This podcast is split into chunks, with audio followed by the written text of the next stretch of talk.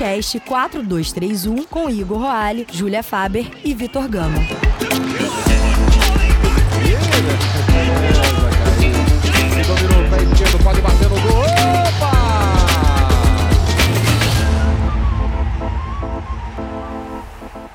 Fala galera, tá começando mais um podcast 4231, epi, epi, epi, episódio de número 67.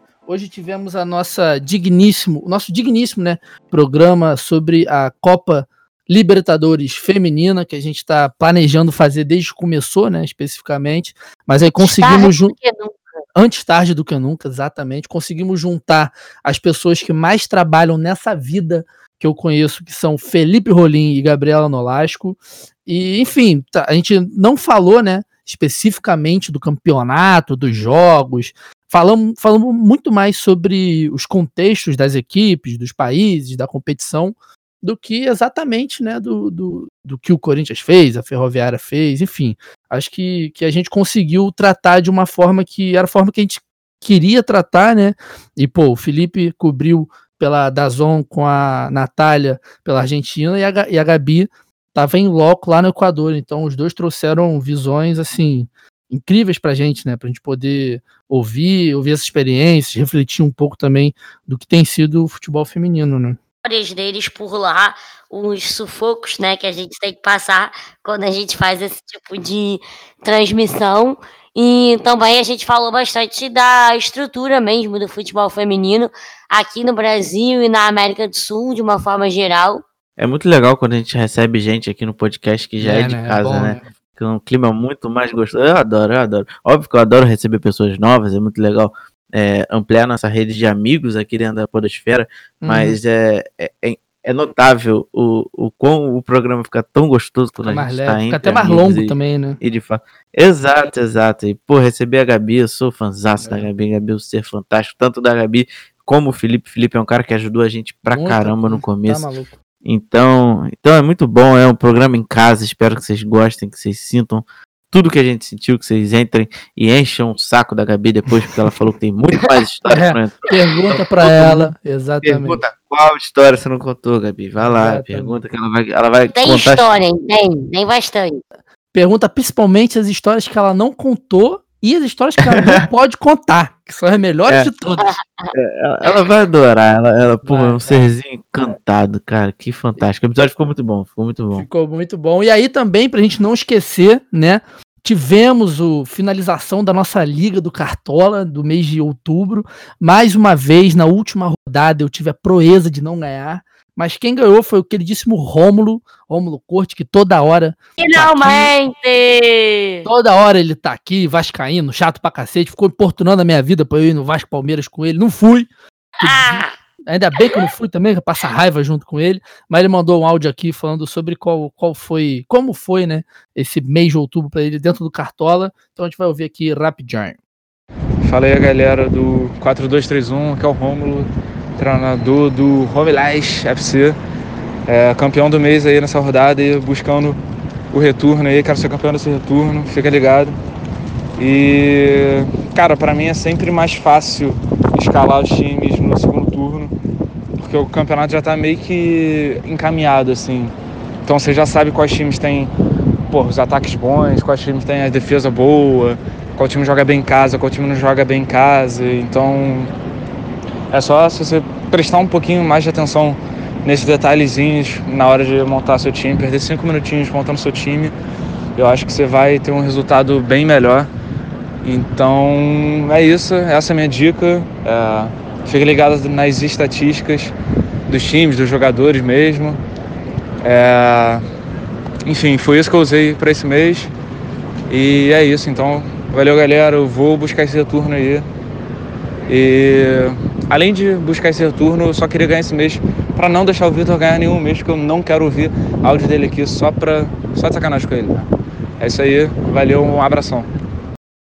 Muito bom o áudio do Rom. Maravilhoso, amei esse áudio e aquela dica bem assim, na, como ninguém pensou nisso antes, né? Não, assim, eu gosto, eu gosto das táticas, né, da galera aqui. Te, teve o Tomazinho meu amigo que mandou falando que a tática é botar os times que jogam em casa, que é uma tática óbvia.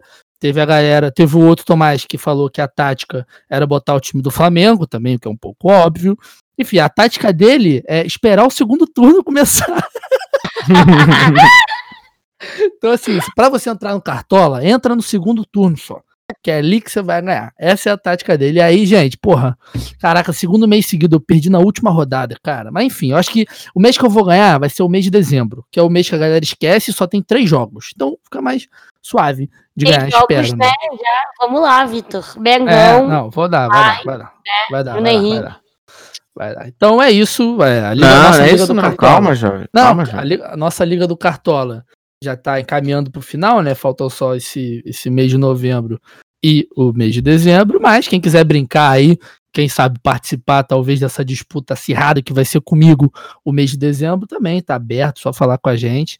E lembrando também de todas as nossas redes, nosso grupo no WhatsApp. E, tivemos nosso é... primeiro sócio torcedor. Graças então... a Deus! Quer dizer, a gente se comprometeu, porque foi doado um valor de, de 20 reais ou mais, então nós comprometemos a agradecer nominalmente, mas eu vou deixar para a Julinha fazer esse agradecimento nominal e fazer, cada um aqui vai fazer mais um elogio para a Mariana. Mariana. Qual o nome todo dela, Julinha? Gente, não tem nem o que dizer. A minha, minha queridíssima, maravilhosa irmã. É Nepotismo. a nossa primeira sócia. Mariana de Oliveira Faber, pode é procurar é no Google se quiser ver. É isso. Procura ela. Flamenguista ela é, né? Ouvinte desse podcast. Pelo amor de Deus, não faz isso. é óbvio que ela é fluminense, que todo mundo da minha família é fluminense, é assim que funciona. Dura. Faça, faça um elogio, Vitor. O elogio, eu abri aqui uma lista do BuzzFeed de elogios diferentes. E aí o que eu mais gostei para fazer a Mariana é o seguinte. Ela parece aqueles bolos de aniversário que tem um desenho do Ben 10 na cobertura que dá dó de cortar. É isso meu elogio pra Mariana hoje.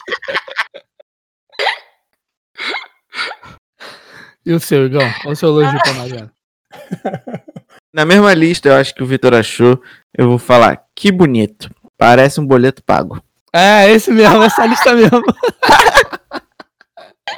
e o teu, Julinha, como você elogiaria a sua própria irmã? Vou lançar uma piada aqui que ela vai entender mais que ninguém. Mariana, você é igual Coca-Cola. e aí eu não vou explicar, não. Tá bom, então. Então a gente espera que ela entenda, que ela goste. Isso é bom também para lembrar que nosso plano sócio torcedor tá aí, né, gente? Então já temos nossa primeira.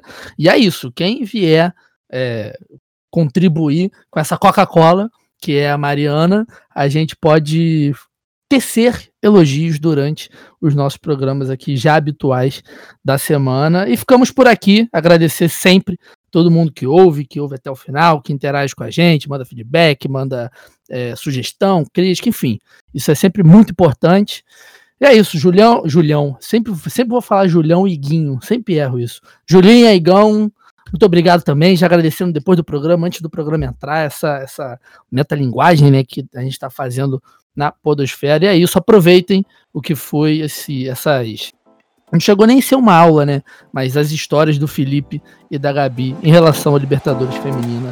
E é isto, gente. Desfrutem!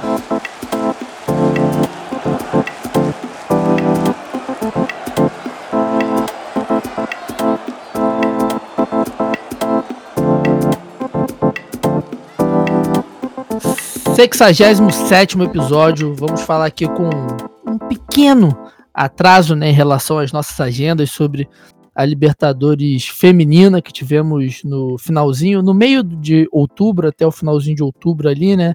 E aí também já a gente já começa aqui falando que é uma conquista incrível porque estamos conseguindo reunir pelo menos as duas pessoas que eu conheço que mais trabalham na face da terra, nunca vi disso. Então, sempre um lugar, cada um num canto, comentando o jogo, gravando canal de YouTube. Enfim, casa cheia, mesa cheia. Vou começar apresentando aqui pela, pela nossa queridíssima Gabi Nolasco, né, que participou com a gente do A França é Delas. Quanto tempo que a gente não grava um programinha, né, Gabi? Verdade. Muito, muito, muito obrigada pelo convite, pessoal. É uma honra estar de volta. A gente não grava desde a Copa, desde julho praticamente. Exatamente. Julho, agosto. E eu vou contar um pouquinho dessa experiência muito louca e incrível que foi a Libertadores Feminina no Equador. Foi sensacional e eu quero passar um pouquinho desse universo para vocês. É isso, e também com a gente, nosso queridíssimo amigo, colaborador também, que uma hora tá na Argentina gravando para a Zona, outra hora tá gravando Champions League de jovens, nosso amigo Felipe Rolim. E aí, Felipe, de boa, tranquilo? Estamos com saudades do Like a Rolling Stone também. Eu também. Boa noite, gente. Boa noite para a Gabi, minha, minha companheira à distância na Libertadores. Boa noite, Julinha, Igor. Foi muito um tempo muito engraçado, né? Porque eu escutava jogadora reclamando de frio e da altitude, assessor de imprensa reclamando de frio e da altitude, a Gabi mandando foto, parecia que estava no Alasca, lá na beira do campo. E mesmo assim, a gente teve uma competição que dentro do campo talvez tenha sido a melhor Libertadores feminina no nível técnico. É, mesmo sendo jogada no frio, na altitude, no final de temporada, principalmente para as brasileiras, e principalmente pistas, né, Corinthians e Ferroviária, que jogaram o Campeonato Brasileiro e o feminino ali, quarto domingo, como gostam de falar nossos técnicos. E mesmo assim, os jogos foram muito bons. Muito, muito, muito bons. Foi, assim, uma experiência do fazer a Libertadores, sair do, do, do país para fazer a Libertadores e, e também é, a experiência de jogo foi, foi muito boa. A Libertadores teve uma, uma qualidade técnica bem, bem acima do que eu esperava. É, e aí eu já, já aproveito né, o gancho para começar perguntando para vocês, porque obviamente a gente teve alguns jogos ali com 6 a 1 9 a 0 10 a 1 enfim, jogos que não foram os, não foram comuns, né? Foram só um resultado ou outro que foram grandes goleadas. E já, já quero começar perguntando se vocês sentiram que é, por causa da influência da própria Copa que a gente teve no, no, durante o ano, se vocês viram que isso dentro dos times, ou a seriedade que os times levavam esse tipo de competição, porque dentro dos times que chegaram às quartas de final, né, você vê ali que a maioria te, já tinha um trabalho um pouquinho melhor consolidado, estava mostrando um, um, um futebol é, interessante. A própria Ferroviária não foi a primeira do seu grupo, né? Classificou em segundo, mas se vocês já, já sentiram que em relação a, a inclusive principalmente a, a, Libertadores de 2018, já teve alguma mudança no que no que toca essa questão dos times levarem mais a sério, das, da, os times que eu digo não as jogadores em campo, né, mas as diretorias, as comissões e por aí vai.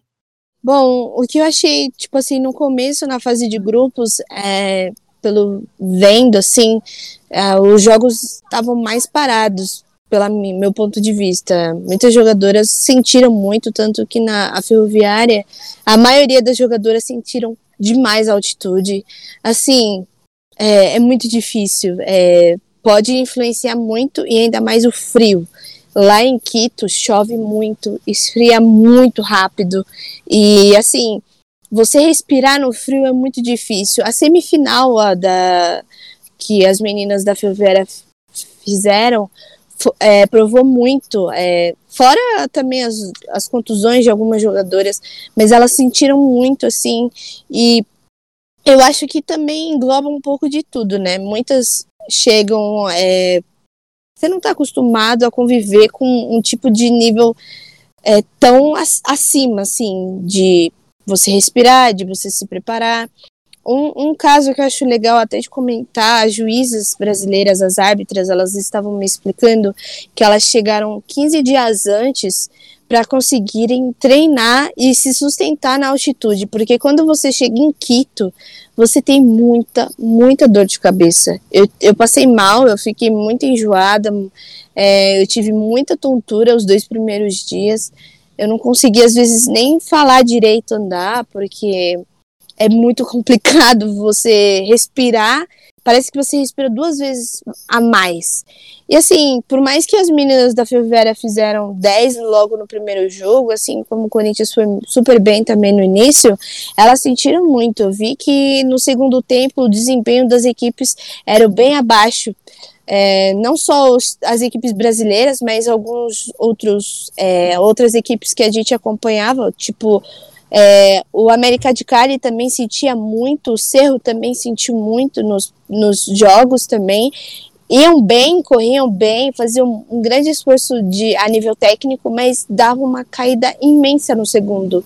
Não dava para se recuperar de tanto esforço. Então, quando você chega mais para o final do, das, dos outros jogos, os, a fase mais de mata-mata, você percebe que a, o desempenho melhora mas mesmo assim é muito complicado. Então tinha jogos que eram só apenas chuva, outros que eram tempo ok, que era não era tão frio quanto outros, mas quando batia um frio era muito mais difícil. E frio e chuva. E a bola em Quito, até a Rosana estava comentando comigo, a bola ela corre muito mais rápido. E o campo do Olímpico Atapaua, é, a grama é muito fofa, né? Então, a irrigação, a, para a grama puxar, é, era um pouco demorada, assim. Tanto que o, o, gramado era muito bom, mas a bola corria muito rápido. É, e lembrando, né, que Quito tá o quê? 3 mil, quase 3 mil metros acima do é mar. 2,850. É, dois, é, isso, 2,850. É, é, então, quase o, o Atalau é 2,850 e o outro estádio é, 2,700 e alguma coisa, que é mais para o norte da cidade, Isso. é um vale.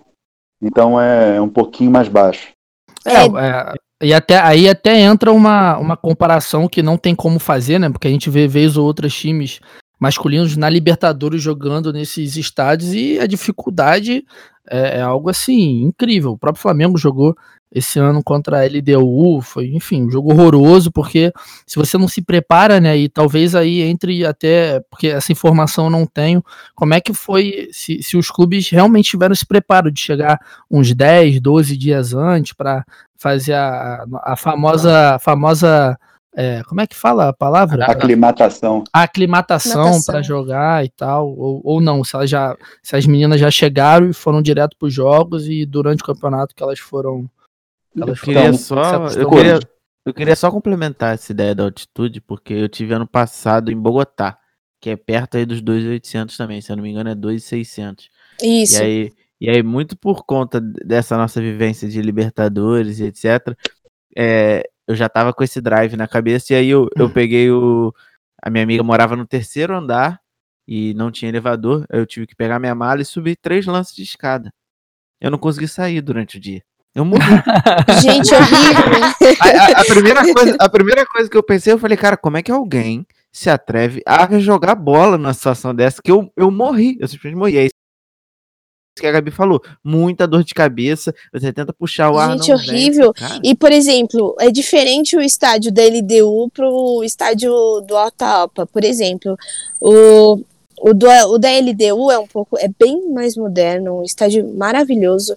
Então, do vestiário para o campo é bem mais. É a cara, é na cara do, do, do campo. Não sobe nada, né? Você não se não, cansa pra o subir. do Alpa, vi, a gente, eu tava cronometrando mais ou menos. É, tava medido quanto mais ou menos a gente andava de um estádio.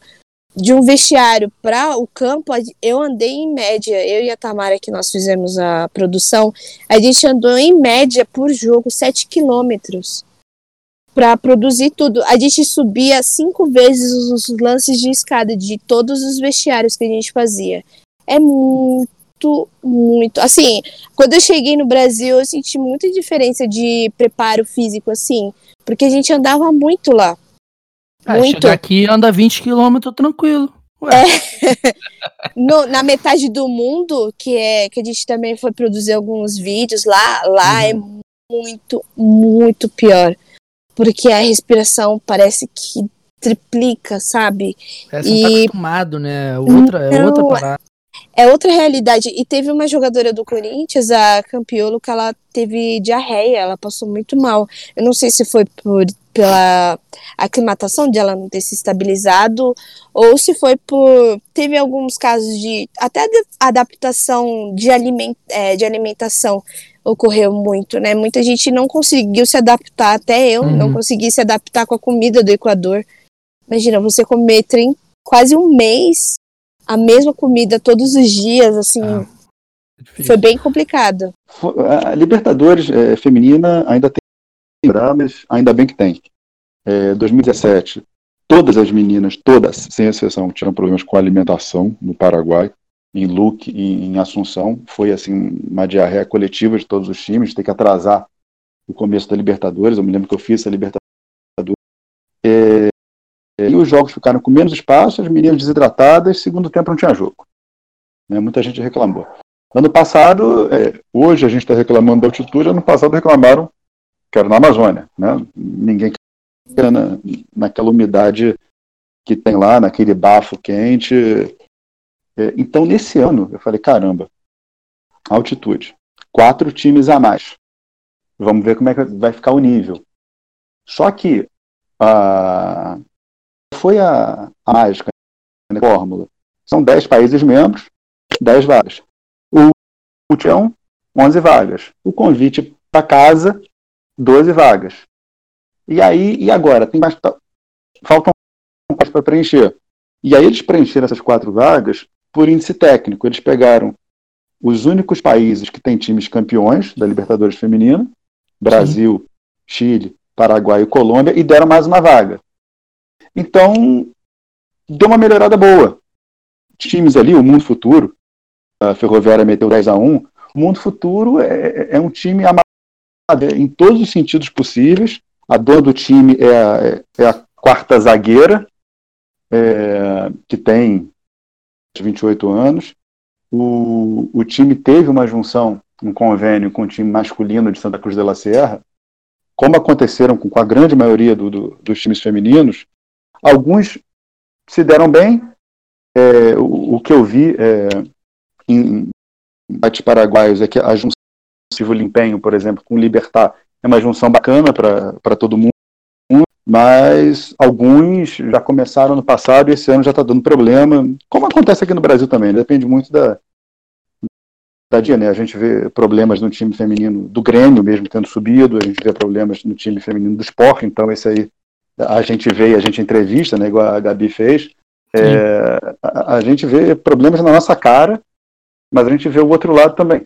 Né? Tem times que é, aproveitam bem essa questão da junção, do convênio, da necessidade do time masculino ter o licenciamento com um time feminino e mais um time sub-18. Mas uhum. o mundo futuro era muito ruim, falando, esquecendo o contexto da briga, da história da, da menina que fez o time, aquela coisa toda.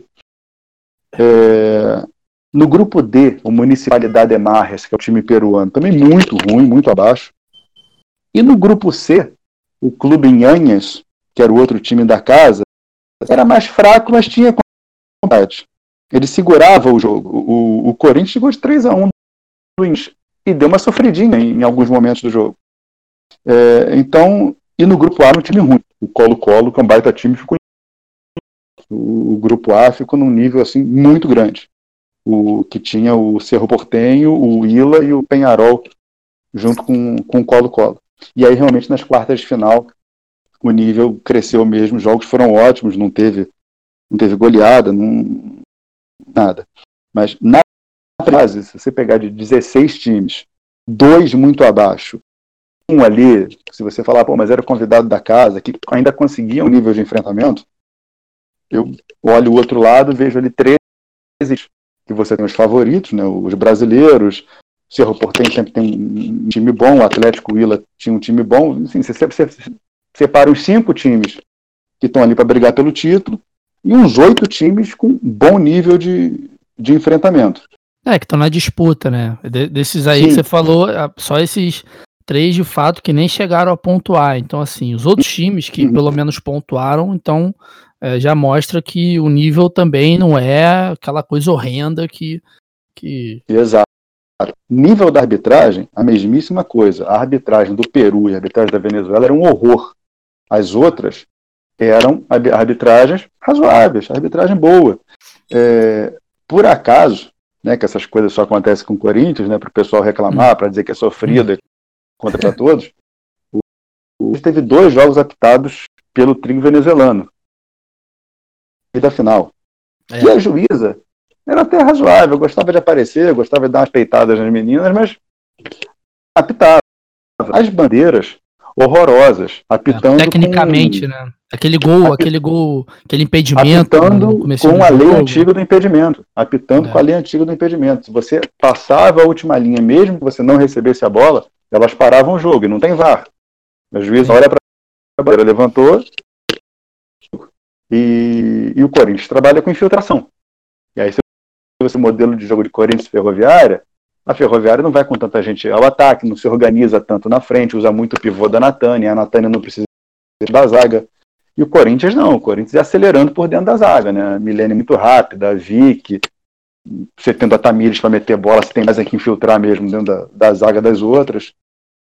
Mas é, a arbitragem também. Eu, eu, vi árbitras muito boas, árbitras de um bom nível, e vi um ou dois trios que ainda não tem condição de trabalhar num, num evento desse nível. É, e isso aí talvez com, com o passar dos anos, né? Porque, querendo ou não, as próprias comissões de arbitragem vão seguindo os caminhos do futebol desses países, né? Então, cada vez mais tendo Libertadores, campeonato, ligas né, nacionais, isso aí vai crescendo. Ô Gabi, você, você cobriu a Libertadores pela Comebol, não foi? Ah, tá. Então, só para eu puxar essa pergunta, então. É, e aí, então, aqui a gente também tem a oportunidade de ter dois tipos de coberturas diferentes, né? O Felipe fez a, a cobertura junto com a Natália pelo Dazon, que tá, é um, chegou tem alguns meses, né? Tá, tá investindo muito no futebol sul-americano, e a Gabi é, cobriu o campeonato pela própria Comebol. E aí, já, já tem até uma pergunta do próprio grupo, né, que fala um pouco sobre isso, que é, como, como se deu essa, essa, esses contatos, esse, esse primeiro momento, como vocês é, receberam isso, até a própria ida, essa, essas partes assim mais de, de bastidores, né? Como, como foi para vocês, tanto a Gabi pela Comebol quanto o Felipe pela Dazon para cobrir esse, esse, esse evento tão importante, logo com esses dois times favoritos que fizeram uma final recente, né? Que foi o Corinthians e, e a Ferroviária também. Então, o convite foi através do trabalho que o pessoal acaba é, observando por rede social. É, o convite veio do Ricardo Taves. Ele é incrível, eles trabalham numa agência de que é, comanda a produção né, da Sul-Americana, do Libertadores é, masculina, e eles viram um trabalho que a gente tem é, com jogadelas também, viram algumas ações que eu fiz também com, inclusive com a, com a Natália, com o Rolim também na, durante o Brasileiro Feminino desse ano, e eles acharam legal de ter uma pessoa que entenda do assunto e entenda como abordar o futebol feminino, né? Que é um mundo diferente, né? Um, é uma, uma categoria diferente em todos os aspectos do masculino. E até é, modo de jornalístico de você se dizer. E eles querem, é, buscaram, no meu caso foi um freela, né? E o meu contato foi direto com a Comembol, foi aprovado pela comissão lá de comunicação. Eles gostaram do meu perfil e eu recebi um convite através disso. É, assim, dizendo em paralelo, a gente fez mais as produções de mídias sociais, então a gente tinha que entrevistar jogadoras, é, a gente tinha que produzir um conteúdo diferencial de como a pessoa, o público, é, entendesse que estivesse próximo delas, entendesse as histórias delas, porque o universo do futebol feminino ele é recheado de histórias e muitas delas a gente não acaba contando. E como foi no caso da goleira do Mundo Futuro, como o Rolim havia dito também do time, que é bem abaixo, e ela me contou sobre como é o futebol feminino da Bolívia, de como elas precisam de apoio é, de todos, sabe? Porque. É Fernanda Vasco, não é? Isso, isso, isso. Valeu, Fê. E ela ela contando que ela recebe muitas críticas é, negativas de que o futebol feminino é ruim, de que às vezes é, elas não têm condições de fazer um preparo como uma equipe brasileira. O engraçado, engraçado entre aspas, mas elas comparam muito é, tudo, elas veem o um Brasil como um espelho do futebol feminino na América do Sul, ou na América em geral, né? no caso, na América do Sul, precisamente. E elas enxergam como se o Brasil tivesse muito, muito, muito à frente. E realmente está, porque é um dado assim que eu acho bem legal de, de falar, que durante uma das, é, uma das coletivas que foi da semifinal do Corinthians e América de Cali, o técnico Andrés ele comentou que o, o futebol brasileiro ele está muito na frente de qualquer outro outro futebol é, sul-americano. Porque a, se a gente pegar em média, agora com o próximo jogo do Corinthians, elas vão jogar 44 partidas em uma temporada. Um time colombiano joga em média 12 partidas por temporada. É absurdo e é, é muita totalmente né? diferente de você Sim. jogar com um time assim, sabe? E para eles, é, elas sentem muita diferença. Por mais que elas doem raça, é muito diferente tecnicamente, é muito entrosamento. Fora o time do Corinthians, que é um time que está há anos junto, é uma preparação de a longo prazo. Então é muito complicado você jogar com um time desses. O Nhanias também, que é um time fundado por, pela Fernanda, que é uma das jogadoras do, do time também, que é lá de, do Equador também. E, sabe, é, elas buscam a aproximação. Então, uma das coisas legais que eu via é que tinha muita torcida, sabe?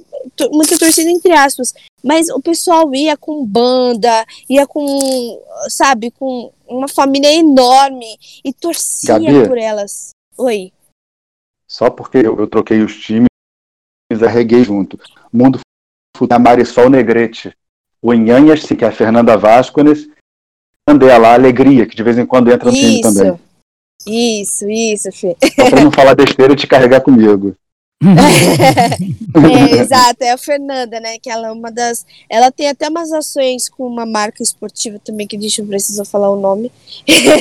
e ela faz também é, muitas ações, é muito legal o quanto ela é investido, ela investe mesmo e ela joga, e isso é muito incrível. E assim, o quanto o, as equipes do, do Equador eram apoiadas pelas torcidas. Muita gente saía do, do, do trabalho e ia lá assistir. E eu, eu ficava impressionada. Uma torcida, um, dois torcedores que eu achei muito legal é que eles vieram da Colômbia e eles estavam totalmente alucinados por estar tá lá. É, foi do Atlético Huila e eles cantaram do início até o final como se tivessem 20 mil pessoas. Eles cantaram o jogo inteiro abaixo de chuva, embaixo de chuvas. Vocês têm noção disso? E mandava beijo e falava: Eu amo essas meninas, eu tô aqui porque eu amo. E, cara, eu achei incrível, sabe? Eu, eu ficava, eu conversava com eles e eles: Não, porque a gente tá aqui porque a gente ama a Colômbia e a gente quer apoiar essas mulheres porque elas são incríveis e elas a gente vai estar tá aqui o, a, o jogo inteiro. E eu falava, cara, é isso é incrível. Porque são dois caras que poderiam estar tá fazendo outra coisa e estavam lá apoiando. Sim. E, sabe, e foi. Eu falo assim, que o, o, depois da Libertadores, muita coisa mudou sobre minha percepção, porque é, durante uma entrevista da Rosana, ela disse que é, foi bem emocionante entrevistar a Rosana, inclusive, porque a história de vida dela é muito incrível, ela ter retornado, o motivo dela ter retornado também. E ela contando que é, ela estar no meio do futebol, ela se sente inspirada e era isso que ela faltava, porque ela, é Rosana, é jogadora de seleção, uma pessoa já vivida também, e ela contando, a história dela é incrível também, e ela contando que o futebol está com aquelas meninas mais novas e dá é, dá um ar de inspiração, porque tem histórias incríveis, sabe? Tipo, de menina que estuda, trabalha e joga bola, e às vezes treina a parte quando tem um tempo, porque ela quer ser o melhor possível, mas ela quer sustentar a família. E eu, eu acho que tem isso no futebol masculino, eu acredito muito, mas tem muito isso e bem mais enriquecido no futebol feminino, porque essas meninas são esquecidas de lado. E eu acho que, como dever de jornalista, a gente tem que torná-las protagonistas dessas histórias. É, você, você, você mostra, né, esse, o além do jogo, né? Você não fica é. ali focada só no, no que aconteceu naqueles 90 minutos. Aí, só pro Felipe também responder, né, como, como foi também esse, esse. Isso, inclusive, é, eu tô misturando aqui duas perguntas já, fazendo aqui nosso jabá pro nosso grupo do WhatsApp. A Laís perguntou sobre isso, pra, direcionado para Gabi. E a Beatriz também, ali já foi até uma pergunta que a gente comentou, né? Já debateu um pouquinho sobre que é a diferença dos times brasileiros para os times da os outros times da América do Sul. Mas aí só para continuar a resposta do Felipe também, como foi essa esse convite da Dazon, o próprio trabalho? Você não fez em loco, você fez lá na, na Argentina com a, com a Natália. Então, assim, tá, a Argentina também está passando por um momento politicamente difícil, né? Então, coisas que influenciam nesse sair de casa para transmitir um, um, jogo, um campeonato, e que não necessariamente também estar lá em loco, né? Então, são muitas coisas ao mesmo tempo. Exato. É, vou pegar um ganchinho aqui na, na, nas histórias da Gabi, é, e aí depois eu entro no, no Dazon. É, além da questão delas olharem para o Brasil e verem o futebol feminino muito mais organizado, realmente está em 300 críticas e sempre tem que ter, mas a gente tem uma primeira divisão que o bicho pega em nível muito alto, a gente tem uma segunda divisão é, que teve um campeonato muito bom e a gente tem é, em São Paulo que é melhor que qualquer campeonato na América do Sul, tirando o, o próprio brasileiro. Então, realmente, a gente está no nível acima. Agora, os outros países estão tentando também, do possível, dar competitividade. O Equador tinha um problema do União ser a base da seleção e levar tudo. O que, que fizeram lá? Um ranking, como a gente tem nas ligas de vôlei, que pontuar as jogadoras. Deu um efeito colateral. O, o Inhanhas, é, o, o, eles jogaram com menos meninas do que o permitido porque eles não podiam estourar a cota lá, a pontuação interna, e tinha algumas meninas machucadas. Então eles até tentaram é, contratações de urgência para jogar a, a, Libertadores, mas a, não, não consentiu. É, e aí eu não estou fazendo nenhum juízo de valor, mas é, só estou trazendo o Equador está tentando dar competitividade interna, porque não adianta você ter um futebol feminino que precisa de público, que precisa de calendário, você olha e fala, pô, mas tem um time aí que ganha de 10, 15, 20, eu não vou ver isso. Não é entretenimento você ir para ver um time bater no outro de mais de 10. Vai acontecer no futebol feminino, no masculino, vai acontecer em tudo quanto é lugar. Mas tem que ser a exceção. Não pode, não pode ser a regra tentando mudar isso. Eu, eu conversei com o Dazon um pouco depois do Campeonato Brasileiro Feminino, mas eu, não podia externar isso. É, isso aí tinha que ser feito por eles, é, e eles começaram um trabalho que para a gente é legal, né? É óbvio que para eles também é, mas de é, como para a imprensa as contratações. Né? Acho que começou meio sem querer com a questão do, do Rafa, né? que, e a necessidade de mandar embora. É, e aí explodiu, virou TT, e o Dazon conseguiu pegar e fez uma produção legal para a chegada dele lá. O que não era feito antes, e, e eles já tinham pego gente com, com estrada, que eles podiam uma promoção. É, eles fizeram a, pro, a, promoção da chegada da Natália pelo Vibradoras, né? É, e aí pediram para eu segurar porque o UOL ia fazer a, a minha chegada. Então eu segurei louco para contar, mas não, não podia. É, na verdade, eu tive que falar para uma pessoa da, da Turner, né? Porque eu, eu sou contratado Turner ainda. É, nunca deixei de ser. Participar do, dos programas, não fui para Tô sempre lá fazendo Champions, fazendo a. Eita, pô! Nossa, meu susto aqui. ah, bom, Anny. Quer participar também? É. Gente, Cara, eu moro na ilha. Aqui passa mico, passa gambá, o cachorro fica doido. É, mas enfim. Então, para mim foi hiper ensino. É, eu lembro, eu lembro que você chegou a comentar comigo, você falou assim, cara, é, eu, eu, vi a notícia, né, fui falar com você, você, então, tô indo esse dia tal, papapá, papapá, falei, que isso, cara, calma, uhum. peraí, peraí, o que que tá acontecendo? é, eu sabia que eu tinha uma chance de entrar, porque eu já tinha feito a Libertadores em 2017, brasileiro em 2018, eu fiz jogo da, da seleção feminina pela CBF TV e abracei o, o Twitter, quando o Twitter me chamou, eu falei, bom, agora eu vou estudar esse trem aqui e, e, e vou carregar o, o, futebol feminino comigo. Mas eu também sei que quando você se propõe a fazer o futebol feminino, você vai tentar dar visibilidade mina. E numa boa, enquanto não tiver o contrário no futebol masculino, está certíssimo. Então eu sabia que eu, que eu podia fazer também que se chamasse uma jogadora, uma jornalista, é, eu ia estar tá feliz do, do mesmo jeito. Mas eu fui chamado muito em cima. Eu bati o martelo na terça e viajei na sexta para. É, foi exatamente isso. Do nada, é, foi tudo do nada, assim, né? Eu já comecei a ver que Quito tinha os seus problemas. A Argentina tinha um problema pontual, que eram as eleições chegando, inclusive eu na Argentina quando, quando aconteceu o pleito. Mas eu, se fosse Comebol, eu também esperaria, como eles esperaram. Eles uhum. suspenderam, Sim. iam esperar ali uns três, quatro dias, nem tanto, por quê? O problema, embora a violência policial tenha sido um troço truculíssimo, um negócio assim de dar nojo, o problema em si era pontual. O governo Sim. retirou o subsídio de um monte, inclusive combustível, e aí o combustível quase triplicou de preço. É, a, gente teve, no Brasil... a gente teve isso aqui no Brasil com a greve dos caminhões, enfim. Algo assim que a gente pode fazer um paralelo. Né? Você está acostumado com a gasolina assim, é um roubo. Você acorda, ela está 12, tem que ir para rua. É. É, tem que ir para rua.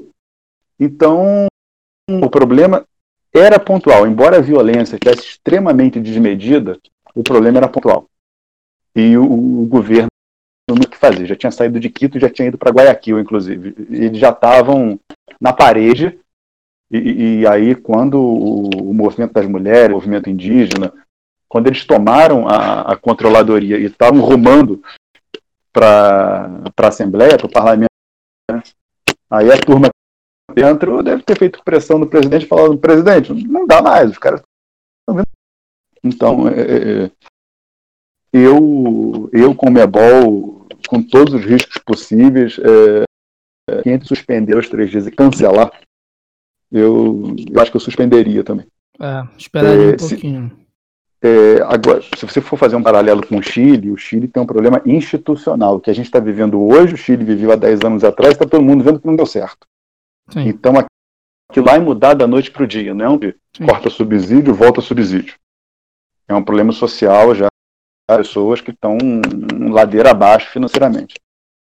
Então ali é, eu acho que foi, foi bem certo tirar o jogo de lá. Foi só uma, uma, uma medida, né, preventiva. E Isso. Julinha, cadê você? Falta só você falar aqui, Julinha. Teve alguns probleminhas, né, mas não tá fácil não. É, tá tipo, o Fluminense ganhou, a internet da Julinha tá dando Tá, tá capengando. Pô, a internet ficou louca, não teve como, não só eu saiu, juro, né? Eu juro que eu achei que a hora que ela saiu do chat aqui, eu falei, ah, o Fluminense ganhou, ela foi embora beber. Ela largou. foi comemorar, agora fora de casa. Que isso, que isso, tá louco? Tá, manda bala, Julinha.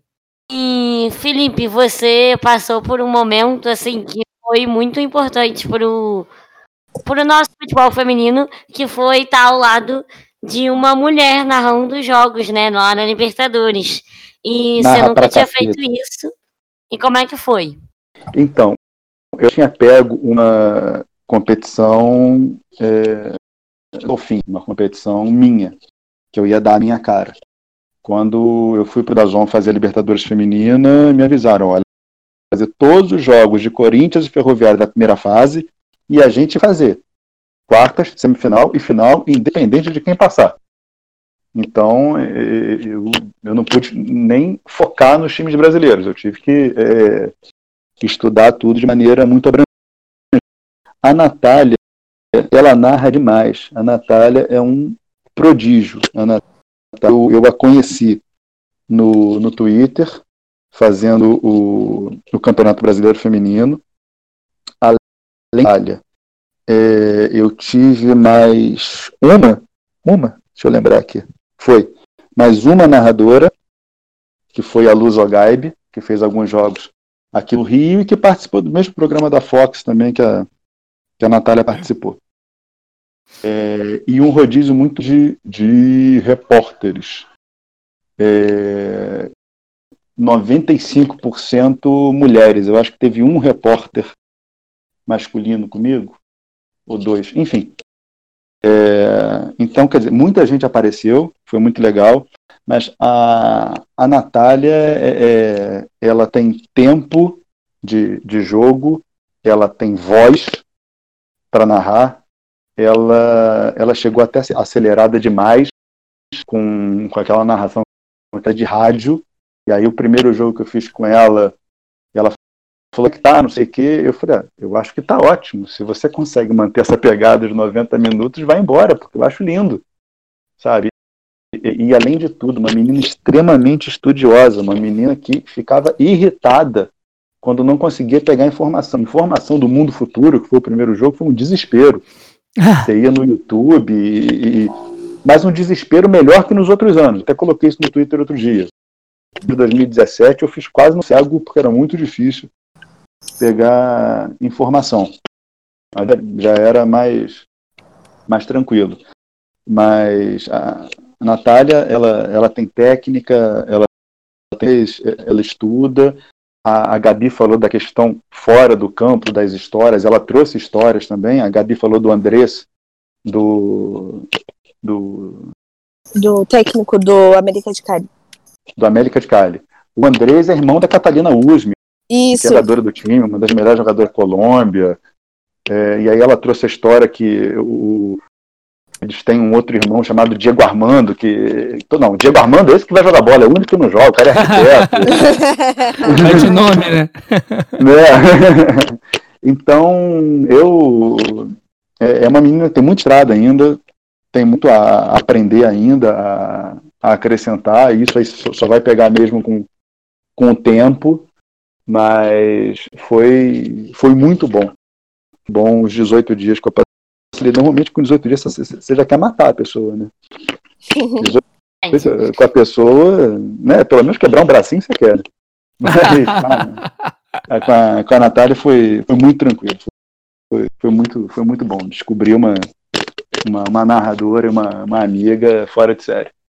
É até bom essa situação, assim, de você poder contar muito mais histórias que as pessoas não conhecem, porque acho que o público aqui no Brasil realmente não vê tanto o futebol feminino no nível sul-americano, ainda mais que nem é tão bom nível assim, né? Então as uhum. histórias que vocês podem contar e as informações são ainda mais novas do que em qualquer outra circunstância para quem está assistindo, né? É, o, não só para o grande público. É, tem uma entrevista do, do gestor do Iranduba, do, do início desse ano, que ele falou que até para prospectar, até para conseguir atletas, é muito no, muito no, no antigamente. Uma pessoa que falou bem de uma menina, que uma outra pessoa vai e fala, não, realmente ela é boa mesmo. Porque o Campeonato Brasileiro, ano passado, passava no Facebook dos clubes, né, os clubes que tinham a vontade de passar porque a CBF ainda não estava negociando os direitos. Esse ano ela negociou os direitos né, com, com o Twitter, com, com o Maicujo e com a, com a Band. E, e nos outros campeonatos, é, parece que o da Colômbia tinha uma transmissão via streaming e ponto. É, Chile, um jogo aqui, outro ali, Argentina, um jogo aqui. Então, até para você descobrir jogadoras no nosso continente para trazer para cá, Ou você tem que esperar ela estourar na seleção, ou tem que ser no, no boca a boca. Tem que confiar em quem está te trazendo a informação, porque tem um trabalho muito muito ainda no começo, muito incipiente de, de vídeo, de, de transmissão, de streaming, que acho que a Libertadores vai servir para isso também. Vai servir para polarizar o futebol feminino. O, o interessante da, dessas duas histórias, né, tanto do Felipe quanto da Gabi, é, primeiro, mostram duas coisas, né, que é, é, essa questão de buscar informação. Eu lembro que na época do A França é delas, né, as meninas toda hora reclamavam muito no grupo, pô, a gente não tá conseguindo achar informação das jogadoras, dos times, e isso em nível de Copa do Mundo, né, de seleções nacionais.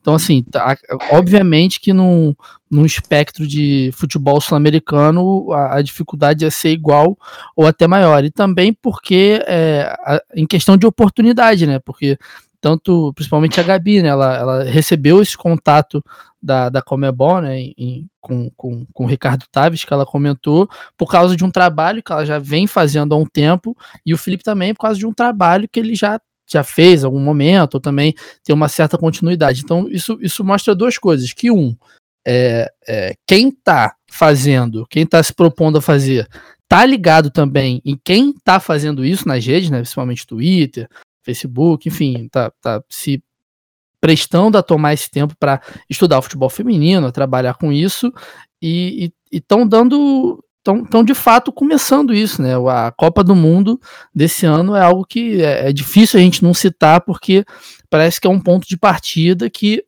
que para agora, parece que todo mundo meio que dá uma acordada, né? Pô, futebol feminino tá aí, as pessoas querem ver, o jogo é interessante, dá, dá para montar, dá para ter profissionais qualificados em todas as áreas.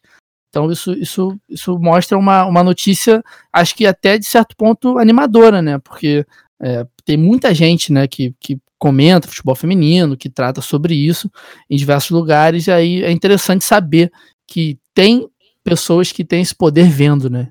É, eu queria, eu queria pegar justamente esse gancho é, da Copa do Mundo Feminina, é, perguntar para o Felipe como foi é, ele que fez algumas coberturas anteriores e como ele enxergou essa cobertura agora aqui no Brasil pós Copa do Mundo de um ano que foi marcante e eu queria saber da Gabi, porque recentemente eu estava ouvindo um correspondente que a Olga, Olga Bagatini participou e ela fez uma crítica justamente à cobertura é, brasileira num amistoso, acho que se eu não me engano foi na Suécia, que só tinha ela de brasileira cobrindo a parada. E eu queria saber da Gabi como foi essa cobertura em loco, se ela sentiu que tinham mais. se tinham brasileiros além dela ali, como é que foi isso?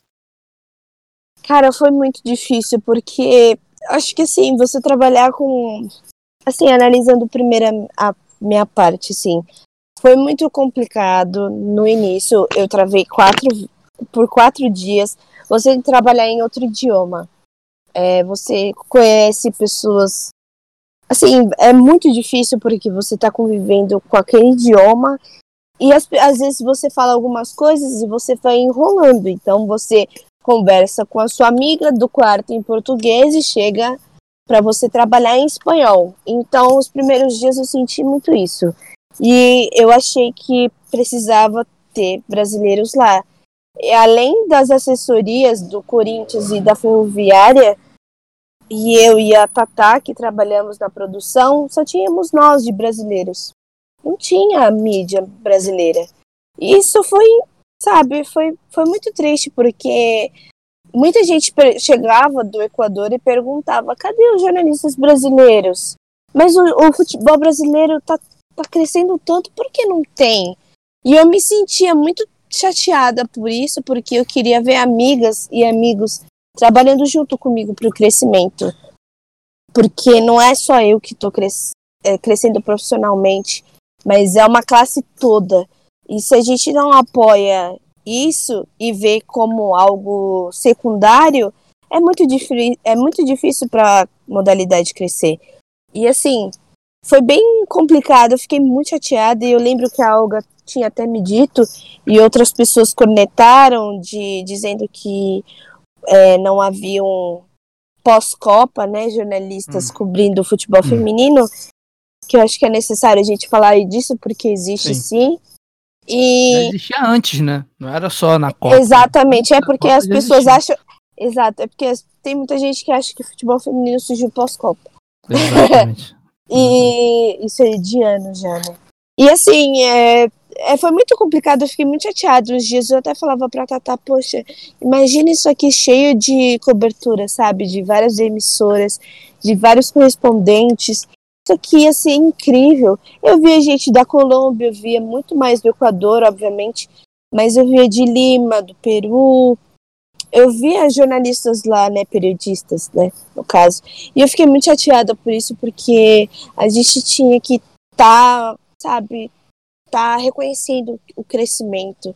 E até setoristas de outras é, do Corinthians ou da Ferroviária, eu acredito muito que eles queriam vir aqui cobrir, sabe, fazer matérias com elas. E eu sentia que elas, as próprias jogadoras, se apoiavam na gente. É muito incrível chegar um, sabe, a Érica, a Bizanotti, a Cacau, a Mimi, é, a Letícia, a Pardal chegarem e agradecerem a gente falarem assim: muito obrigado por vocês estarem mostrando o futebol feminino para o nosso país, porque a gente se sente muito privilegiado de a forma como vocês abordam. A Aline da Ferroviária, a Natânia, a Luana, a, Tati, a Tatiele, elas agradeceram muito a gente, porque realmente a gente ficou em loco com elas tinha dias que eu, eu não conseguia. Assim, eu, eu acredito que eu fiz um bom trabalho, mas eu sempre me cobrei muito e eu acho que eu poderia ter feito muito mais, porque tinha minhas histórias que as meninas contavam que eu chegava a chorar quando eu chegava no quarto. Que, sabe, e a gente não tinha tempo. Eu falo que a Libertadores feminina ela é muito intensa e muito rápida ao mesmo tempo. É, foram São... o quê? Foram 17 dias, 20 é, dias, né? 17 a 18 dias, 19, né? Precisamente. É. Mas a gente ficou. Eu fiquei acho que 22 dias lá em Quito, quase um mês. Então a gente, sabe, não dá tempo de você produzir, criar, estudar. Obviamente, estudei antes de ir para Quito, mas a gente acaba conhecendo outras histórias e que vem outras. Então a gente imagina, são 16 equipes. São mais de 300 atletas, praticamente. A gente tem que saber praticamente um pouco de cada, né? Então. Sim. Foi... E buscar também outras coisas dentro desse, desse ambiente todo, né? E quando tinha folga, a gente já estava planejando fazer entrevista e a gente ia em hotel, tentar pegar contato com assessoria e muitas uhum. equipes não têm assessoria de comunicação da América do Sul. Imagina para a gente tentar falar com, as, com o diretor que às vezes é um pouco mais difícil, né, de você falar com o uhum. diretor uhum. executivo do futebol feminino, e às vezes é, é diferente você trabalhar com assessoria para dire diretor, né? Então, muitos não queriam conversar e tal, mas a gente entende, mas a maioria abriu muitas portas pra gente, a gente criou muitas amizades lá. E eu acho que sim, a gente tem que enxergar que isso é um, já é promissor, né? Já decolou e... É, já tá, já tá rolando, pô. Tá e rolando. a gente precisa dar o dev, a devida atenção, porque isso aqui é, é um é um ba, é um, sabe, é um baú cheio de tesouro e a gente não tá sabendo lapidar direito. É, e, e aí, já, já até pra gente encaminhar, a gente já passou aqui por algumas questões que eu, eu não estou fazendo as perguntas exatamente como a galera está perguntando no nosso grupo, mas já, já citei a pergunta da Laís, da Beatriz, o Luca também, ele pergunta algo sobre conhecer essas histórias né, de superação das meninas na Libertadores, como você acabou de citar, e para a gente ir, ir, encaminhando assim, né, dando uma sequência, falar um pouquinho da, do Corinthians e da Ferroviária, né, porque foram duas campanhas incríveis dos dois, né? A Ferroviária teve ali, acho que até um pouquinho mais de dificuldade em relação ao Corinthians para chegar na final. Teve um jogo dificílimo contra o Cerro Portenho na, na Semi, né? E aí também, e os dois times, como a gente já falou, passaram por uma final recente, né? Então, assim, é, é para os dois times, o, o ano de 2019 foi as coisas foram acontecendo e tudo dando muito certo, né? Os trabalhos dando muito certo, principalmente. E aí é, é, algo que o Iago ele, ele passa ele passa por isso na pergunta dele, né? Ele pergunta como vocês percebem que, que esses passos grandes né, que o futebol aqui no Brasil tem dado em relação aos outros times da, da América do Sul, se vocês veem esses trabalhos da Ferroviária e do Corinthians tendo, sendo um pouquinho mais duradouros, né, não sendo essas, esses trabalhos assim de, de uma temporada muito boa apenas, e quais outros times chamaram a atenção de vocês dentro do, do campeonato? É, acho que dentro do Brasil, acho que o Corinthians está alguns passos o Arthur Elias tem um, um bom técnico, tem, tem, um bom tempo já à frente do, do Corinthians. O time é bom, e além do time ser bom, o elenco é bom. É, então, o Corinthians, ele os, nos quatro primeiros jogos, ele, ele jogava com dois times, como ele fez durante o calendário inteiro, que era um time no Campeonato Brasileiro e outro time no Campeonato Paulista. E tem time para isso. Né? A Ferroviária não tem esse elenco todo. É, a Ferroviária contratou a Rosana e a, a Mona Lisa para o projeto da, da Libertadores. Precisava. Não são meninas que vão chegar e vão mudar a cara da equipe. A Rosana, até que com mais uns três, quatro meses de treino, até muda, mas mesmo não mudando, mesmo outros meses de inatividade, ela tem uma experiência internacional, ela tem um título porque internacional o André também tem. Que a Tatiele não tem. Então, até para segurar a própria técnica, que é a idade dela, tiveram outros trabalhos juntos, também foi importante. É, mas a Ferroviária é um time que chegou na final do Brasileiro, como o Kinderman podia ter chegado, é, como o Flamengo, talvez um nível abaixo, ele também por conta de não ter banco, é, podia ter chegado. O Santos, se não tivesse todos os problemas, também poderia ter, ter chegado. Então, você tem ali uns quatro ou cinco times que estão um degrau abaixo do Corinthians e podem trocar de posição de acordo com a semana. O Corinthians não, o Corinthians tem, tem um elenco que nenhum outro time tem. E, e até pelo desconhecimento, né, tá todo mundo meio que descobrindo o futebol feminino, pelo menos o grande público, você vê no menino também o que você vê no, masculino. Uma menina faz um jogo muito bom, aí vem aquela pergunta, Felipe, pode para a seleção brasileira? Né? E aí tem um outro abismo. O futebol praticado no Brasil ainda não é um futebol, tecnicamente falando, para jogar de igual para igual com quem está fora do Brasil. Então, às vezes, a Pia, ou o próprio Vadão, ou quem quer que seja, convoca uma menina para a seleção que é reserva no time dele da Europa. Pô, mas a fulana está comendo a bola aqui mas tem que convocar quem está lá fora. Porque muito treino que ela faz lá é melhor e dá mais enfrentamento, dá mais nível do que o jogo que tem aqui. Que durou muito. Mas eu acho que o Brasil ele está onde ele chegou na Copa do Mundo. Não dá para se enfiar entre os quatro. É para a base e, e, dependendo ali do, do jogo, é, tentar um mata-mata honroso, que foi o que a gente fez nessa, nessa última Copa. É, e a gente pegou também uma Itália classificada na primeira fase. Né? Se a Itália precisasse ganhar aquele jogo, não seria. Mas é inegável que o futebol brasileiro cresceu bastante, o feminino, e eu vejo, eu vejo o Corinthians acima do, dos outros. É, vejo a Ferroviária com, com bom. É, eu acho que esses times é, de cidade do interior têm tudo para fazer um bom trabalho, porque as meninas se mudam para lá, normalmente tem apoio de prefeitura, porque sem prefeitura a coisa não anda, a não ser que você tenha um grupo privado muito grande por trás, como é o Kinderman, e ser e deslocar e não fazer qualquer tipo de comparação com futebol masculino. Ah, eu quero jogar na arena. Ah, eu quero fazer a preliminar. Não pense no futebol feminino como preliminar masculino, que é até um pensamento escroto. É, cada um é, tem o seu tempo e o seu modo e, e, tem que ir de acordo com a realidade. É muito legal as meninas dos Estados Unidos baterem peito para terem a, o mesmo é, tamanho do masculino. É muito legal essa Austrália. Olha o futebol feminino nesses lugares. Olha como uma menina praticar o futebol feminino sem ninguém olhar torto na rua. Sabe? Olha como nesses lugares, tanto na Austrália quanto nos Estados Unidos, o futebol masculino em região como é aqui. Então, é, eu acho que se nem tiver um pensamento megalômano, a gente vai ver o futebol feminino crescer sem salto. Né? Como diz o Parreira, de vez em quando acontecem uns saltos na história.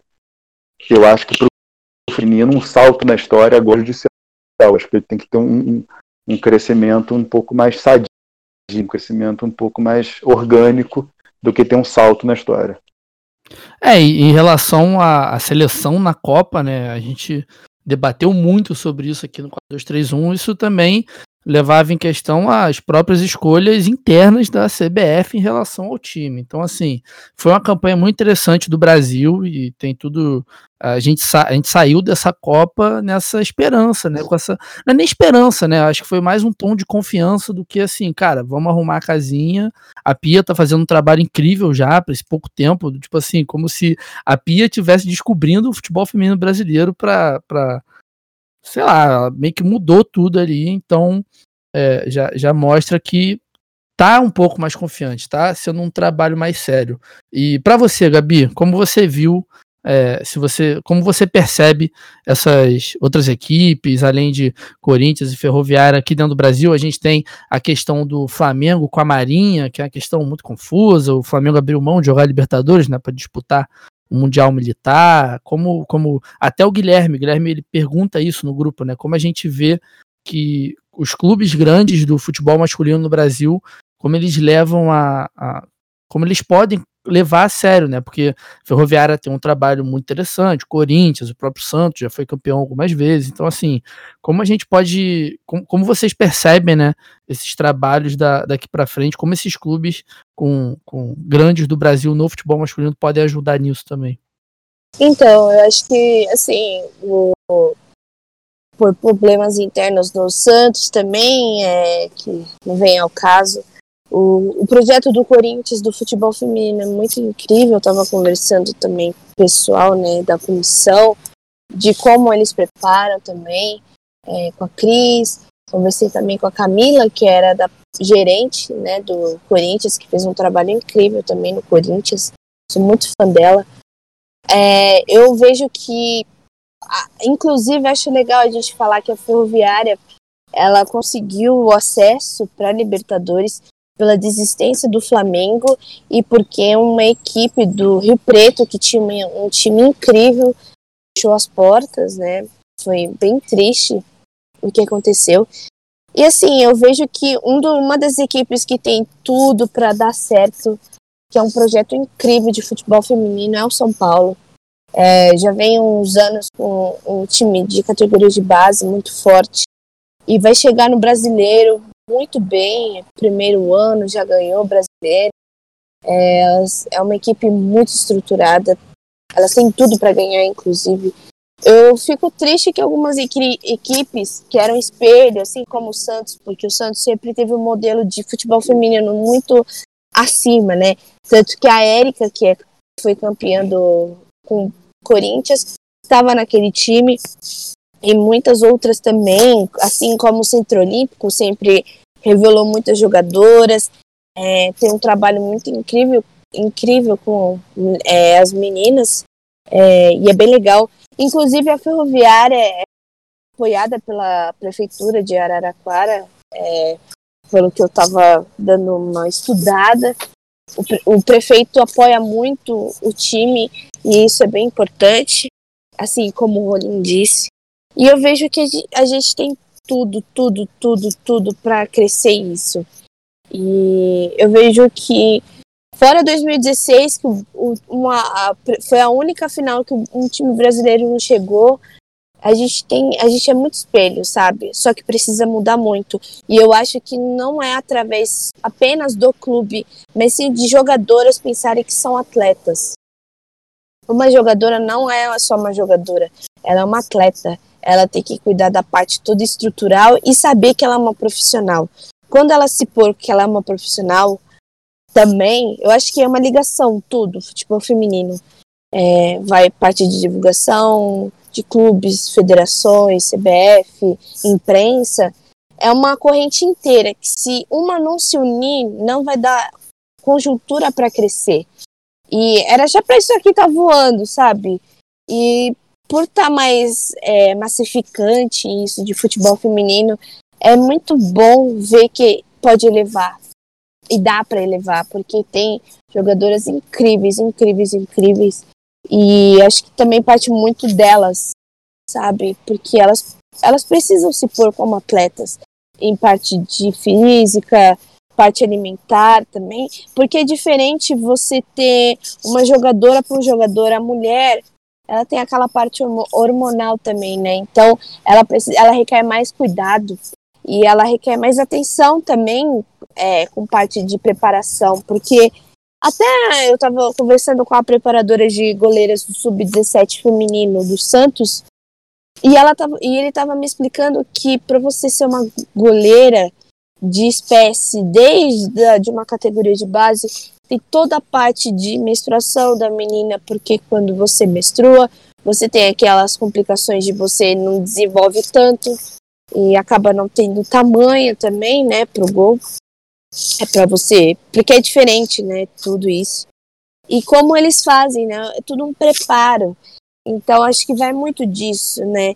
O futebol feminino é muito diferente do masculino e acho também que não tem que ter birra entre coisas assim, sabe? Porque eu acho que existe espaço para todo mundo e dá para todo mundo crescer junto. Querendo ou não, é cada vez mais trabalho para todo mundo, né? E quanto mais trabalho, melhor, né? Então, assim, é, e quanto mais trabalho qualificado, cada vez melhor ainda. Eu acho que, acho que essa roda essa engrenagem que a gente está batendo tanto, né, desde a Copa principalmente, que a gente fala sobre fazer essa roda girar, dar visibilidade, as empresas investirem, o pessoal ver. Então, assim, é, um vai levando o outro. Até, até ter mais é, análise de desempenho em níveis de, por exemplo, a, é, de a gente ter mais detalhes de assistências, de. Sim. Sabe? Análise mesmo, né? Análise é, análise. Jogo, a gente precisa, porque quando, por exemplo, quando a gente estuda para um jogo, acho que o Rolim sabe disso. Quando a gente vai estudar para um jogo, a gente não tem quase informações nenhumas. A gente tem que assistir um jogo bruto para desenvolver daquilo um, algo que a gente tem como base para estudo do, do jogo que a gente vai fazer. A gente às vezes não tem aquilo.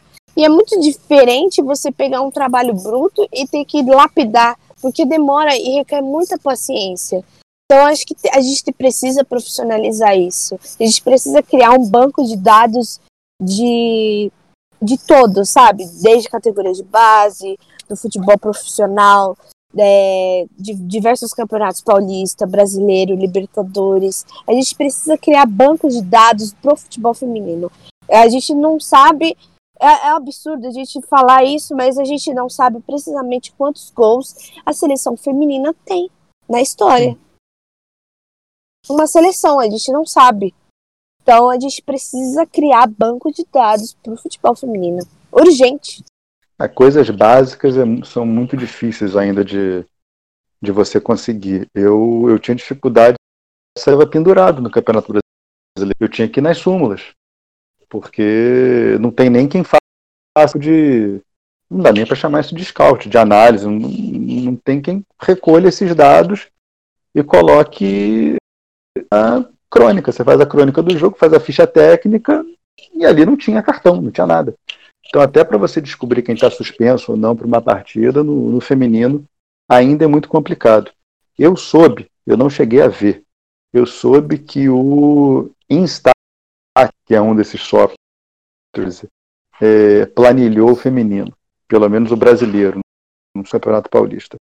Eu, eu fiquei até curioso, mas como eu já uso um outro, é, eu, não, eu não utilizei o, o Instat, mas eu, eu conversei com o pessoal de análise do Santos, pessoal de análise do Flamengo, e eles me disseram que estava tava bem razoável, estava um trabalho bem feito, que dava para não perder tanto tempo fazendo um scout né? de um adversário. É. Tá começando, Gabi, tá pegando a, a onda primeiro, é até bom não ter. se você for olhar assim de, de, de um é. lista, porque você acaba virando uma referência. Sim. Mas para o grande público, que, que já começa a, a, ter também essa, essa necessidade, saber quem é a assistente, quem é a goleadora. É, Para gerar é identificação também, né? Se vai assim, pô, é, vou começar a prestar atenção nessa jogadora X, ela dá muita assistência, faz muito gol, enfim. Você começa a ter esses números que, para você se identificar minimamente ali com o próprio esporte, são importantes, né? Eu não tenho a certeza absoluta até de quem foi a maior assistente do Campeonato Brasileiro. Eu, eu, cravo, sem olhar os números, que foi a, a Vicky Albuquerque, porque ela foi a maior assistente do Corinthians. E o Corinthians fez gol para burro. Né? E a grande assistente que também fazia muito gol. Não, é, eu acho que ela foi mesmo, Fê. Ela, se eu não me engano, foi ela mesmo. Porque a, a Glaucia estava voando naquele jogo que a gente fez, que foi Santos Esporte com a Soli, acho que daí já não casou muito bem. Igão, Julinha, vocês têm alguma perguntinha pra gente fazer antes da gente começar a encerrar aqui o programa? É, eu acho que assim, é, é até bom, por um lado, que a gente sabe que, de acordo com tudo que vocês falaram, assim, é, a gente ainda tem muitos problemas, mas a gente tem muito talento aqui, sabe? Então, assim, talvez tendo maior organização nesses campeonatos em relação às, às confederações internas do Brasil mesmo, e essa organização não só de dados, como vocês falaram, mas também muitas vezes de beneficiar com atos simples as atletas pelo Brasil todo, assim, já ajudaria bastante. Mas é muito assustador a gente ver a quantidade de problemas que a gente tem e o quanto eles ainda são muito menores do que outros países da América do Sul, visto toda essa situação da Libertadores, né? Então, e assim, não só toda a situação dos clubes da Libertadores, mas também a superioridade dos nossos clubes na Libertadores. É, é uma super reflexão do quanto a gente sabe que ainda tem muito que melhorar, mas que mesmo assim a gente ainda está muito à frente. É, o, o futebol feminino na América do Sul, eu acho que ele ainda tem muito o que crescer em nível técnico. E você só consegue nível técnico dando rodagem. Né? Um, garoto pega na bola com questão de idade. E às vezes ela começa a, a jogar com 13, 14. E aí não tem como é técnico. Mas. E aí o físico vai influenciar muito. Que foi o que a Gabi falou, de, de melhorar a condição física, melhorar a condição de. Porque quando você não está no nível mais alto, quem tem o melhor preparo físico leva. E a gente viu isso no Campeonato Brasileiro. Né, o Santos até quebrou um pouco na, na reta final, mas os que tinham mais preparo foram os que passaram. É, e o Internacional conseguiu ir mais adiante porque morria tempo. E na Libertadores deu para ver isso também. Os times brasileiros, mesmo em final de temporada, mesmo as meninas sentindo, eu tenho a mesma informação da Gabi, que as meninas da Ferroviária sentiram demais, por terem menos banco, é, por não fazerem tanto rodízio, por terem chegado mais em cima. Corinthians chegou antes, em, em Quito, para começar a se aclimatar. O, e aí, tanto a parte física, até como a parte corporal o jogador de futebol tem que marombar. É, e, e, a gente via que joga como Natane, Rosana, Grazi, às vezes é, o juiz marcava a falta e não tinha sido nada, mas era corpo, Pardal. Então, o que eu vi na, na Libertadores foi que os únicos times que conseguiram fazer frente com questão de preparo físico e massa com os times brasileiros foram os colombianos, o América de Cali, mais ou menos, que é até um time mais, e o Willa, que é um time forte. O Deportivo Cuenca é um time forte e é um time andino, está ali a 1.500, 1.600, então para aclimatar é mais tranquilo. E o Santiago Morning, porque era um time muito rápido, o time chileno, fugia do confronto físico. Mas fora isso, o segundo tempo era sempre das brasileiras, mesmo com toda a dificuldade de frio, de respiração, de altitude. Você sentia que quando o jogo estava enrolado, que no final as brasileiras iam ganhar porque tinham mais preparo o corpo, mesmo com o texto de uma temporada desgastante com brasileiro, com paulista e com altitude. É, fica uma diferença meio meio visível assim, né? Igão, tá aí ainda? Tá vivo? Tô, tô 100% vivo, 100% ligado que eu ouvindo essa aula. é, eu queria saber da Gabi, acho que muito, muito pra gente ir fechando também, que o Vitor daqui a pouco fica bravo. É, como foi dividir esse título ali dentro do campo, que a Gabi tirou uma selfie linda, né? Junto com, a, com, as meninas com a medalha. É, como foi? É, qual é o peso, na verdade, de segurar o troféu, que ela também tem uma foto com o troféu. e se ela no tem... mesmo voo, né? É, e se ela tem a real noção, que como ela falou aqui, ela, ela além dela e da Tata, eram as únicas brasileiras que estavam ali, que ela tá escrevendo história e ela tá vivendo história. Nossa, aí eu vou me emocionar pra cacete. Não, então, é, é, até hoje já vai para quase duas semanas e é surreal ver o quanto tinha gente que me chamava, me mandava inbox falando assim: eu nunca gostei de futebol feminino, mas você está conseguindo passar uma visão diferente do que as pessoas mostram. E aí eu acho que é isso, sabe? Eu acho que nosso papel como jornalista é dar voz para esses protagonistas. Eu sou apenas, eu sou apenas aquela que fica atrás. Eu não quero, sabe, é, holofotes. Eu quero dar voz para elas. Elas são os protagonistas. Uhum. E eu não tenho, no, eu não tenho ainda noção do que eu vivi ainda. Vai demorar para cair um pouco minha ficha, porque conviver com aquelas mulheres me fortaleceu de uma maneira surreal. Imagina você estudar elas em loco e elas chegarem e, e te cumprimentarem, perguntar se você tá bem, se tornarem sua amiga, né? Eu me tornei amiga de muitas delas e muitas delas, sabe, me agradecem muito, tanto da Ferroviária quanto do Corinthians. E viver aquilo de perto é, foi incrível, foi algo que eu não vou conseguir explicar nem com meus filhos direito, porque eu tenho 22 anos, né? Então, eu viver aquilo ali, eu tô no começo da minha carreira, é, eu ainda acho que eu falo, meu, eu, eu zerei minha vida de estar tá ali, mas é um reconhecimento de um trabalho que de noites que eu não consigo, sabe, mensurar. E assim, é, por mais se a, o Corinthians venceu, mas se fosse a Ferroviária, eu acho que é a vitória do futebol feminino brasileiro porque é muito incrível estar tá pela primeira vez e assistir uma final da, da de dois, duas equipes com a mesma nacionalidade sendo seu país. Sim. E ver no, nos olhos dela a alegria delas e o respeito, porque mesmo que o, o jogo for, fosse tru, truncado e daquela rivalidade que na real não existia, porque até mesmo a Erika falou, não existe rivalidade, mas existe muito respeito. E o que e de ter reconhecido aquele, sabe, o troféu e tá aquilo ali, as meninas, sabe, o sentimento de elas estarem ali, de viverem aquilo e eu estar tá próxima delas e elas ligando para a família falando, olha mãe, eu ganhei a América, sabe? E assim, a gente via muito, eu assistia muito Libertadores normal, né?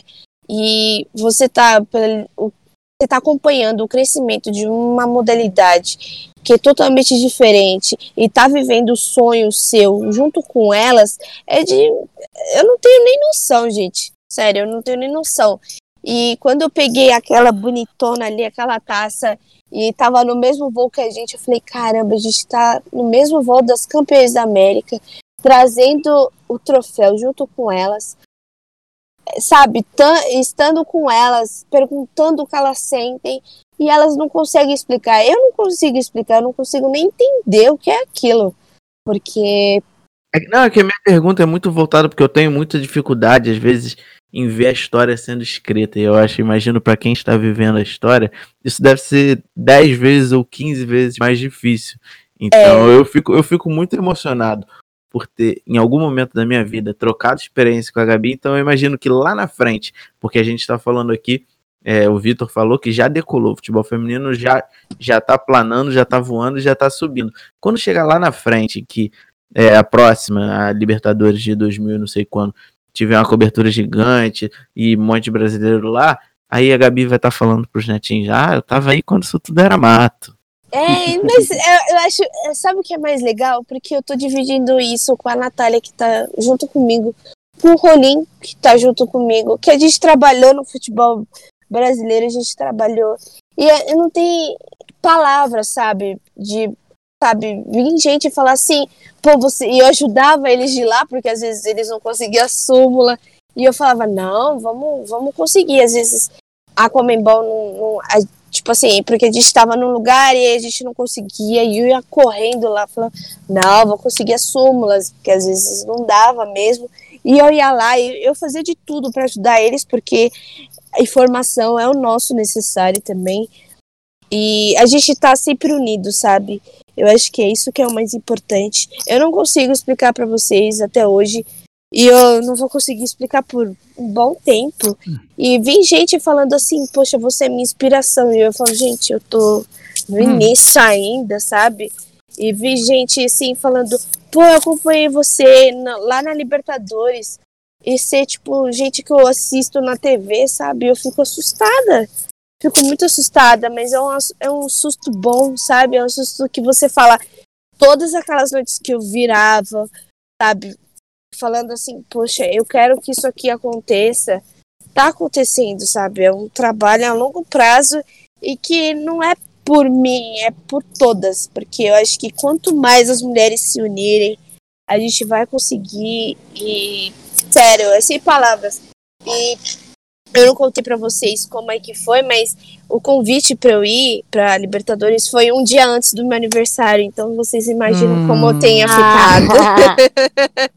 eu fiquei muito feliz. Eu, eu, foi o presente, chorei. pô. É o presente. Eu fiquei. Eu, eles, eles me passaram a proposta, eu falei, eu vou até de graça se quiser. Exatamente. porque é, uma, é algo surreal, porque eu quero viver aquilo, né? Imagina, eu falo que o futebol feminino, ele escolhe quem quer participar, porque é muito difícil, gente. Porque uhum. tinha gente que. Tinha dias que eu tinha vontade de chorar escutando as histórias delas, sabe? Porque são muitas, muitas. De argentinas, de colombianas, de equatorianas, de venezuelanas, de. Sabe? É, é muitas. E a gente, quando a gente começa a gostar de futebol, a gente começa a gostar do do masculino, assistindo Libertadores, Champions Sim. League. E eu falo que eu não escolhi o futebol feminino. Ele me escolheu. Ele caiu de uma hora que eu nunca pensaria que eu ia trabalhar com futebol feminino. Mas eu acompanhava, né? Por causa do Santos. E tá trabalhando e crescendo é muito incrível. Hoje eu tava na Supercopa e a Emily chegar e me falar, Gabi, eu acompanhei você, poxa, parabéns, eu fiquei chocada. Eu falei, meu Deus. Aproveitar então para encerrar aqui com esses dois relatos da Gabi, do Felipe também. A gente conseguiu juntar os dois, é muito complicado. Eu sempre vou falar isso, é muito difícil juntar os dois, porque eles toda hora estão trabalhando em algum lugar, os horários são muito complicados. Mas pra gente é muito maneiro juntar os amigos, falar principalmente agora né, do trabalhos que, do, dos trabalhos que eles fizeram na, na Libertadores. E aí, se a galera quiser acompanhar ainda vossos trabalhos em outros lugares onde vocês estão. Muito obrigado, estamos sempre em contato e vamos esperar aí próximos campeonatos, próximas coberturas para trazer vocês de novo para a gente bater esse papo. Bom, obrigada, Vi, obrigada, Igor, Julinha, o Fê também, o Julinha é maravilhoso, agradeço muito por ele uhum. também. É, assim, é, é uma honra estar aqui também, eu amo vocês, e obrigada por terem colocado aquela foto. Nossa, gente, quando eu fui tirar foto com a Gabi Zanotti e a Erika, eu tava gravando uma entrevista com elas depois do, do título. E aí eu falei, ai, cara, eu sei que é, não sei se é antiético, mas eu sou muito fã de vocês e esse momento é muito especial. Eu posso tirar uma foto com vocês?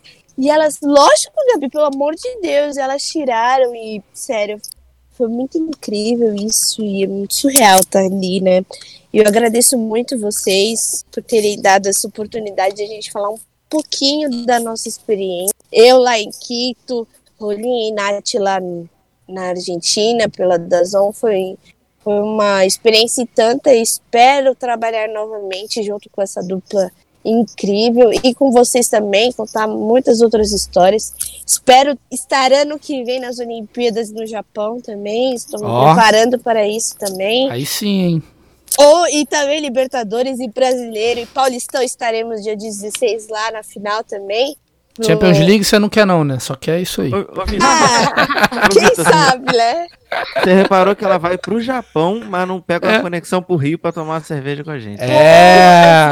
Isso é que eu não entendo. Não, eu não, vou, é isso, eu pô. vou. Não, eu vou ainda. Eu tô devendo uma breja no Rio. Obviamente, vou e vou levar canones para vocês também, porque a tradição da minha moca, eu tenho que levar os canones, meu. Então é isso. Obrigada, então, esse... Vocês são incríveis comigo e eu só tenho a agradecer a vocês. É isso. Muito obrigado, Gabi. Estamos sempre juntos esperando essa cerveja. Felipe, você, nosso queridíssimo colaborador, like a Rolling Stone aqui, firme e forte no 4231, agora no Dazon também, esporte interativo, onde é que a galera consegue te encontrar? Então, é, tomara que a galera me encontre o mais rápido possível próximo Stone, que eu devo fazer, inclusive, sobre o Equador, com, com uma jogadora que teve lá. Eu estou no, no Space, principalmente na, nas datas Champions, em uma ou outra data de qualificatório para a Copa. O IVFC, que é um outro serviço de streaming, uma forma, um da zona, fazendo a, a Youth League, né, que é sub Deve ter um penduricalho outro, né? Totalmente sub-19, mas enfim, é mais para comunicar. Muito próximo da galera da, da escola D360, já mediei algumas coisas, já fui professor em, em um curso, alguns projetos lá, lá com ele. Tenho um, um projeto de ser, ser analista de, de base, devo fechar com o Clube do Rio até o ano, eu aviso se eu tiver tempo. e, e, eu tô com, com alguns, né, não dá para chamar de projeto, tô com algumas vontades para 2020. Uma delas é voltar a comentar a vôlei, algo que eu já fiz, choro. Foi o que eu efetivamente joguei na, na vida. Se der certo, aí eu vou ver se também em 2020 incluir isso aí na, na minha agenda. Mas a vontade é fazer possível mais um episódio do, do Like a Rolling Stone. Então aguardamos esse episódio. E é isso, gente. Obrigado, Igão. Obrigado, Julinha, Gabi, Felipe. Esse episódio aqui ficou muito mais longo do que a gente está fazendo, mas também impossível não ficar, né? Ainda falta muita coisa pra gente falar dessas histórias que eles passaram. Então, agradecer a todo mundo que ficou até o final. E é isso, galera. Até a próxima e um beijo.